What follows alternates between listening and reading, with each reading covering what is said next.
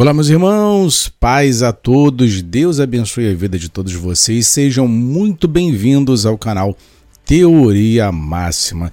E antes da gente iniciar esse vídeo que nós vamos falar sobre Santa Ceia, eu peço humildemente que você deixe o seu like, que você deixe o seu comentário, compartilhe e não se esqueça de se inscrever em nosso canal. Óbvio, claro, se você considerar que esse canal mereça você se inscrever nele. Caso você não, não, não goste dos nossos conteúdos, né, não tem a obrigação de se inscrever. Né? Se você fica à vontade, ninguém aqui é obrigado a absolutamente nada. Mas é justamente isso que eu quero falar. Obrigação. Você é obrigado a alguma coisa? Na igreja que o senhor, que a senhora frequenta, vocês são obrigados a alguma coisa? Por mais que se diga, não, na minha igreja não é obrigado a dar o dízimo, na minha igreja não é obrigado a dar oferta, na minha igreja não tem obrigação alguma, certo? Quais os rituais que Jesus pergunta ao Senhor e à Senhora, Jesus nos deixou? Jesus instituiu algum tipo de, de ritual ou, lit, ou mesmo liturgia?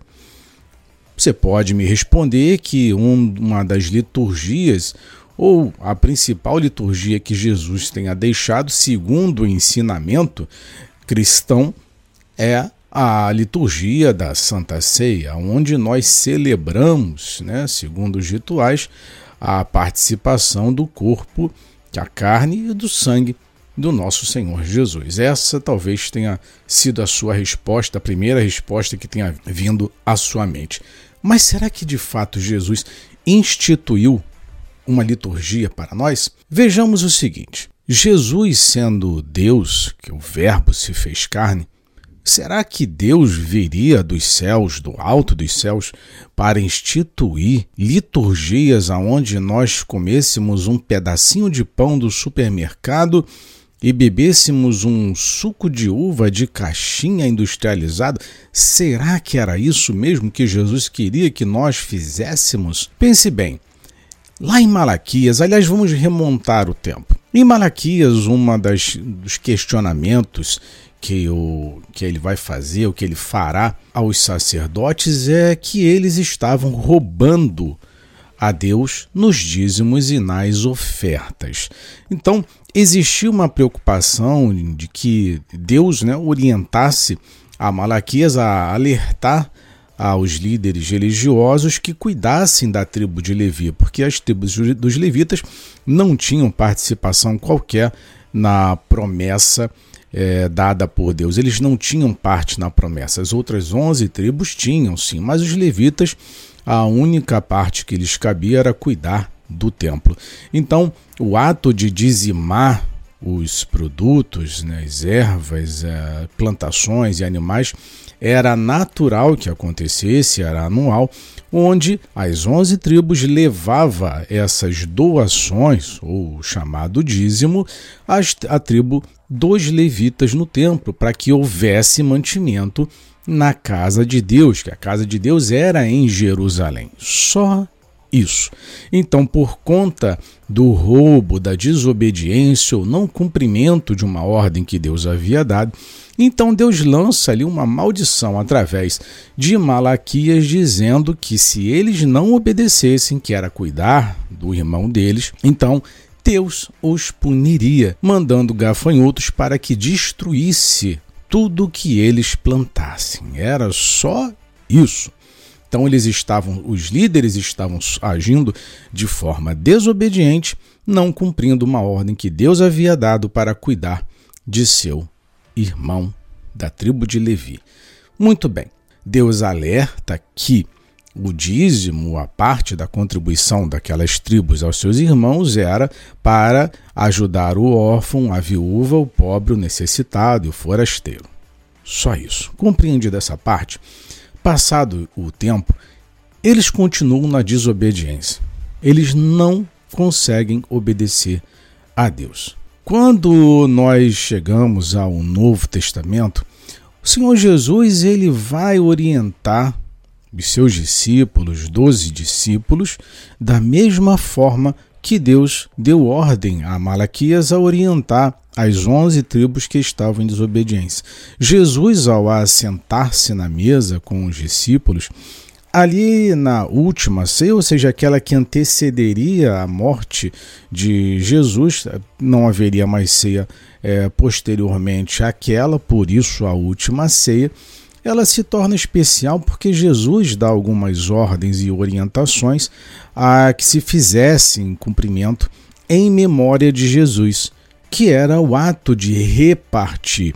A mesma orientação que Deus dá a Malaquias para que levasse aos sacerdotes, aos líderes religiosos, é a mesma que Jesus orienta a os discípulos. Olha, está aqui o meu pão. Esse aqui esse aqui é o pão, isso aqui é a minha carne. Repartam entre vocês. Façam isso todas as vezes em memória de mim. O que?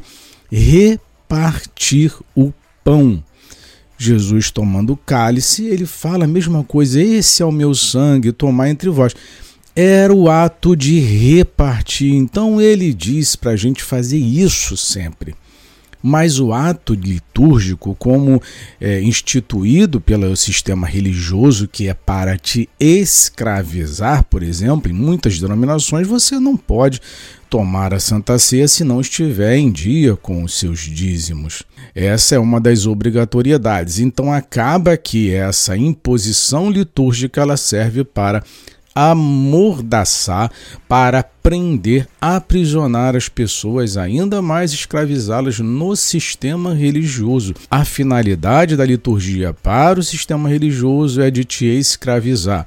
A, a, e a instituição que Jesus deixa, que na realidade não é uma instituição, é sim um ensinamento a ajudar ao próximo, repartir com o próximo. Tem nada a ver com liturgia.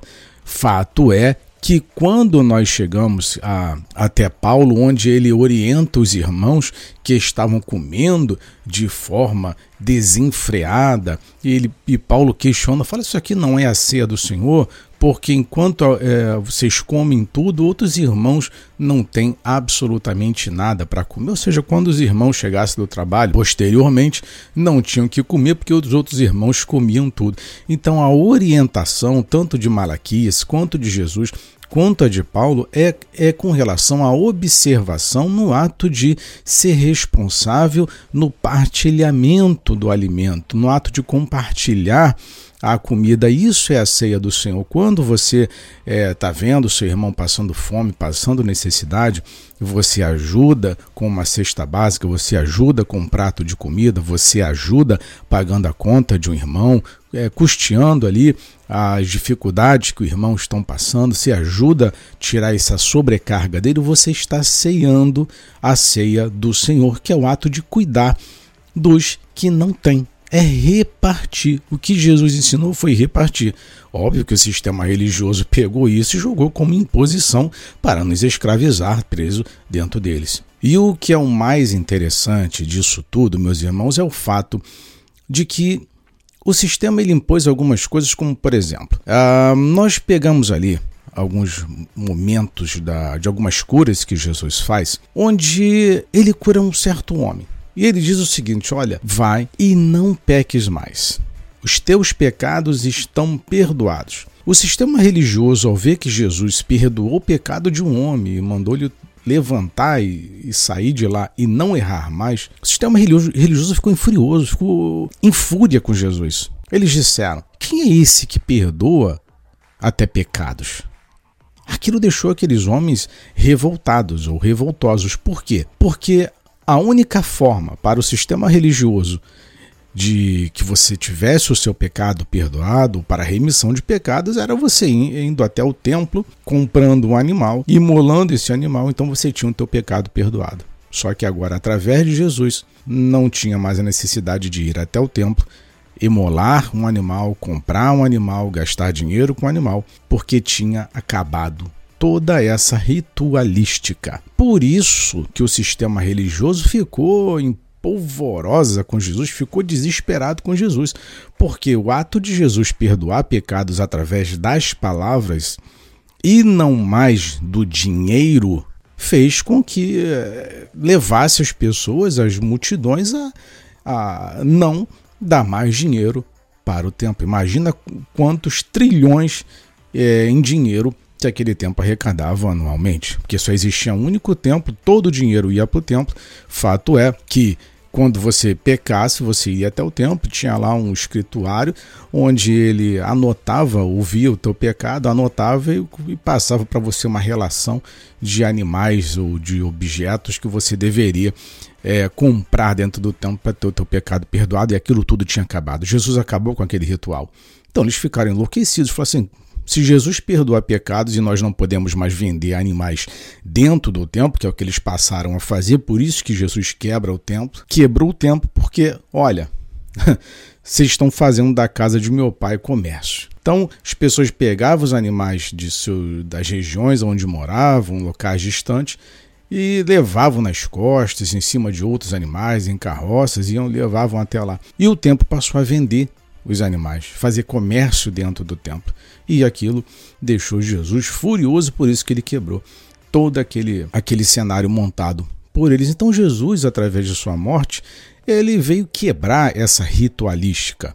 Agora, se tanto o dízimo quanto o sacrifício de animais são práticas ritualísticas do Antigo Testamento, por que, que nós hoje não sacrificamos animais? Porque o sistema religioso diz que o sangue de Jesus perdoa de todo o pecado. E por que que a compreensão para dízimo ela modificou dizendo que nós temos que levar dinheiro ao templo? Mas fato é que antigamente, para que você tivesse seu pecado perdoado, você deveria pagar.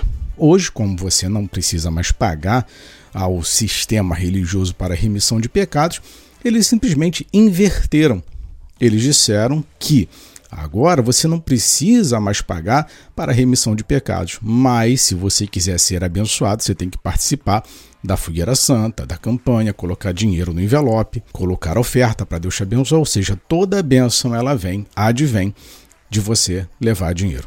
E anterior a isso era o fato de você pagar pela remissão de pecado. Como foi anulado, agora para ser abençoado você tem que levar dinheiro. O sistema religioso é inescrupuloso. Eles não têm perdão.